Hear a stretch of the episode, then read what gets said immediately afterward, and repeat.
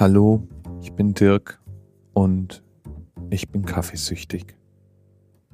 Meine Droge ist dabei der gemeine Cappuccino, manchmal auch Latte Macchiato. Also vielleicht bin ich gar nicht kaffeesüchtig, sondern milchsüchtig. Mag sein. Gelegentlich gebe ich mir aber auch einen Espresso-Schuss. Also ich schätze schon, es ist der Kaffee. Mag dabei den Geschmack dieser Kombination aus Milch und Kaffee sehr, sehr lecker. Zumindest, wenn der Kaffee ein guter ist, also die Bohne okay ist, die Maschine einigermaßen ordentlich war und so weiter. Damit bin ich in verdammt guter Gesellschaft. Wie ich nämlich in dem Podcast Kopfkino und Ohrengewitter gelernt habe, trinken die Deutschen 73 Milliarden Tassen Kaffee im Jahr. Das macht 2315 Tassen pro Sekunde. Dabei sind wir noch nicht mal Weltmeister. Die Weltmeister wären nämlich die Finnen. Die trinken noch mal eine Ecke mehr. Dabei ist Kaffee übrigens auch deutlich besser als sein Ruf. Es gibt ein paar Behauptungen, die über Kaffee aufgestellt werden, die sich einfach so nicht halten lassen. Etwa, dass Kaffee schlecht für den Blutdruck und fürs Herz wären. Das liegt daran, dass äh, Kaffee Koffein enthält und deswegen kann es sein, dass es, wenn man viel davon getrunken hat, zu Herzrasen etc. kommt.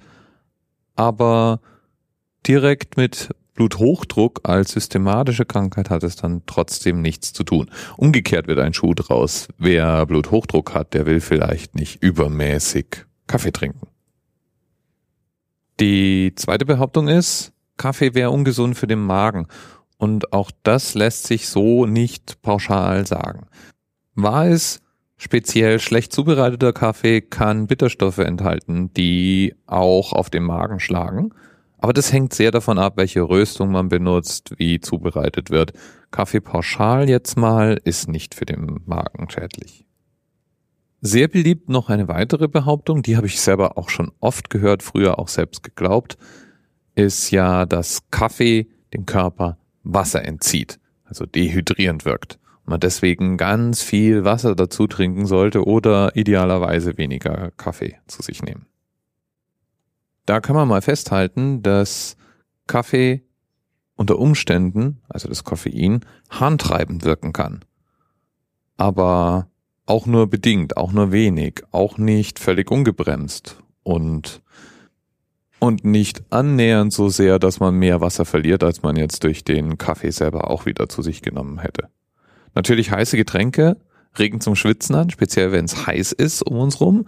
Aber das wäre natürlich mit Tee genauso. Kaffee hat den Ruf, unseren Schlafrhythmus zu killen. Das stimmt zum Teil. Einmal greift Kaffee direkt in unsere Gefäßmechanik ein. Und dann ist es auch noch so, dass es eine aufputschende Wirkung hat, also das Koffein.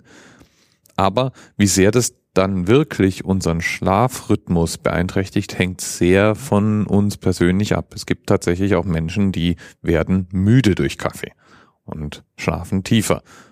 Mythos Nummer 5. Espresso ist irgendwie stärker als Filterkaffee und enthält mehr Koffein. Stimmt nicht. Das Gegenteil ist der Fall.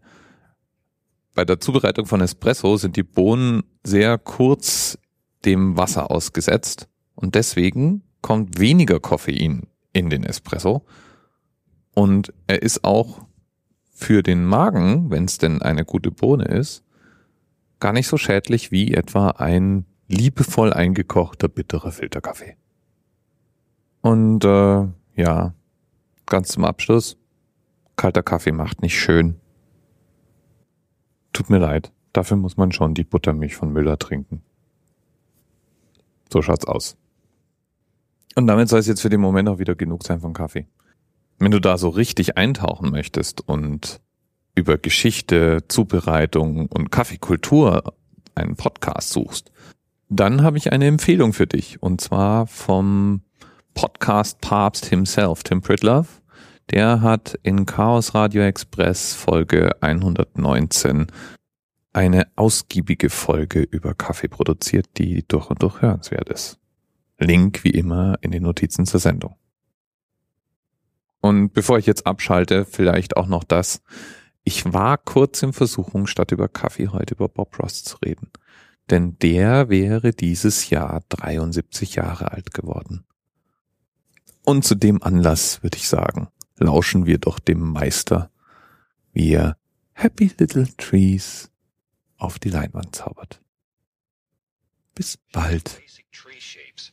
So just bend the brush. Bend the brush. Make those little leaves and branches just pop right out at you. There he comes. These little son of a guns hide in your brush and you just have to push them out. This is your world, your creation. Let's put a little one right here.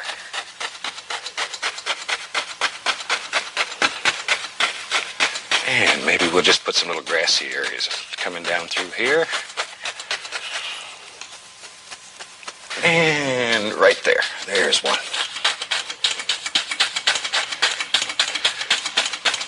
Now you're pushing quite firm here. This is why I say you need an almighty easel when you're doing this, an easel that's strong. Okay. Maybe over here on this side now, we'll add another one, maybe a bigger one over here.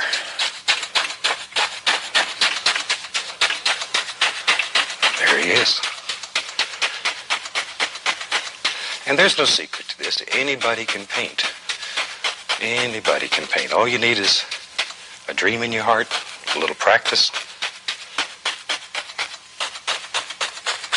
Look at there. Already, we have the beginning of a beautiful picture. We have the tree shapes, a light source.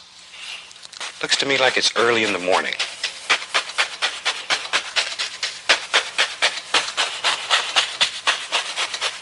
Okay, now let's put some trunks in these trees. And for that, we'll take a little bit of Van Dyke Brown. And let's just lay in some basic trunks here. There we go.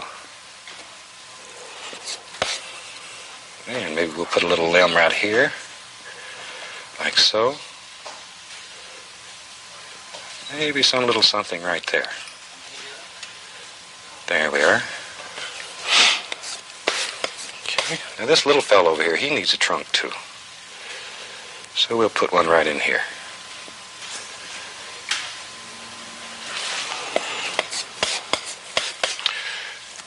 Maybe some limbs up in here.